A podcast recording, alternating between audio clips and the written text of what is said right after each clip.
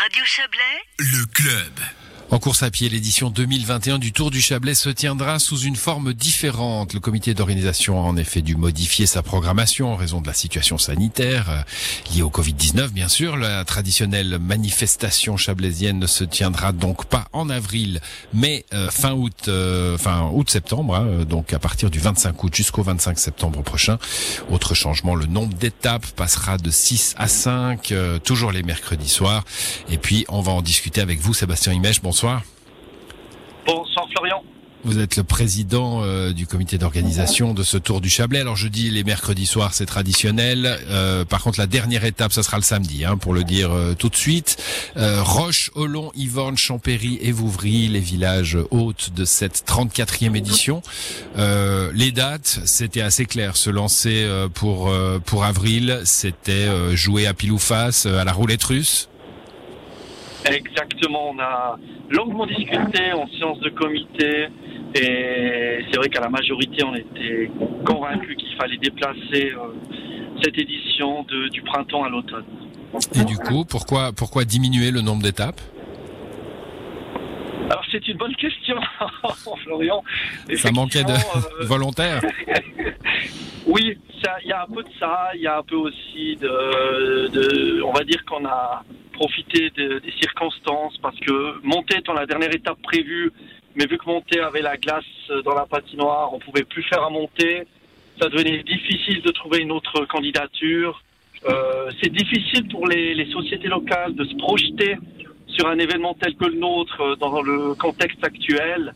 Donc, euh, au lieu de, je dirais, épuiser ou fatiguer, ou, on a voulu plutôt ménager le comité d'organisation du Hmm. tour ainsi que les sociétés et on est parti sur un concept un peu plus court. Bon, euh, pour euh, pour une course comme euh, comme celle-ci, comme le Tour du Chablais qu'on connaît bien évidemment, quelles conséquences ça a eu le- le- l'annulation brutale du, du printemps passé? Bon, bien entendu que les conséquences pour un événement comme le nôtre sont, sont négligeables par rapport à. Oui, oui, on va pas comparer les on va pas comparer les misères, dites-nous. Voilà. Mais bien, pour nous, c'est surtout une perte financière, on va dire.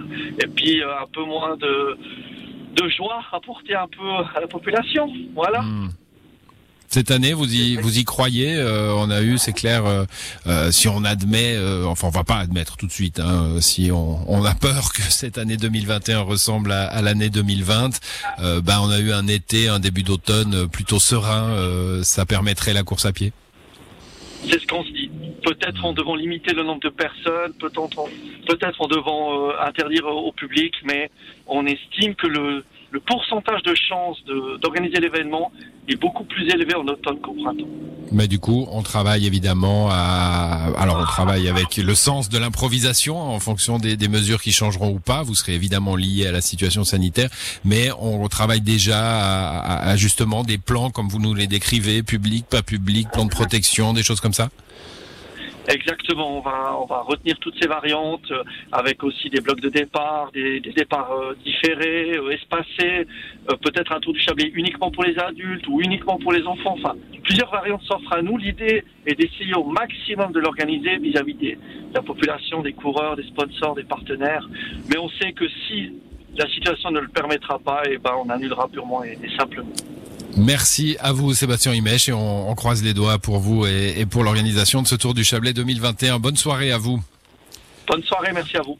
Et c'est la fin de ce club à l'édition ce soir. Il y avait Margot Reguin, il y avait Joël Espine, nos confrères de Radio Fribourg, et puis euh, Valérie Blom et euh, Ludovic Turin. Je vous souhaite une très bonne soirée à vous, à, à vos proches. Prenez soin de vous.